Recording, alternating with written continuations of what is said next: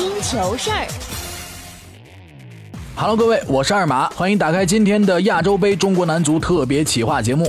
一月十二号晚上九点半，中国男足将迎来亚洲杯第二个对手菲律宾。两位世界级主教练将上演从意甲对抗到中超，再到亚洲杯的三项赛事对决。国足对阵菲律宾的赛前新闻发布会上，谈到埃里克森，里皮表示，很多年前他们就在意甲碰过很多次，当时自己在都灵城，埃里克森则在罗马城。后来两人都来到中超，在广州也有过多次交手对阵。埃里克森是一个很好好的人，人非常不错，但是最近没有更多的交流，希望在比赛开始前双方。能够打个招呼。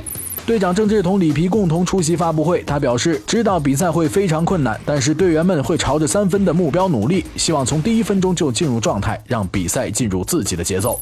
菲律宾队同样来势汹汹。赛前训练中，主教练埃里克森给全队进行了将近八分钟的讲话，同时他也表示，战中国队目标不只是一分。有趣的是，在国足首场比赛战胜吉尔吉斯之后的恢复性训练开始前，里皮照常给球队训话，但是不同寻常的是，这次讲话居然用了十七分钟。银狐情绪甚至有些激动，一边讲还一边挥舞着手臂。两位主帅在训话方面的对决中，里皮算是占据上风。好消息是，首战受伤的吴磊可以出战本场比赛，而肖智和韦世豪仍然不具备上场条件。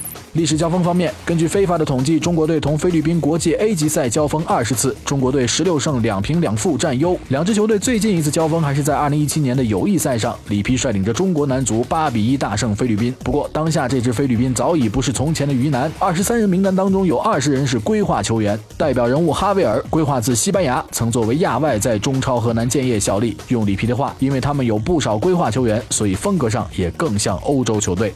本场比赛，国足如果战胜菲律宾，将提前小组出线。国足加油！OK，以上就是今天听球事儿亚洲杯中国特别企划节目的全部内容。感谢你的收听，喜欢的话别忘了收藏。更多精彩球坛内容，请关注我们的微信公众账号“超大声波”。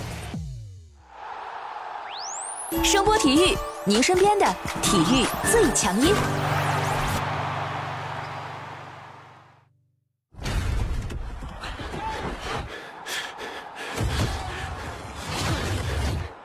本节目由声波体育传媒荣誉出品。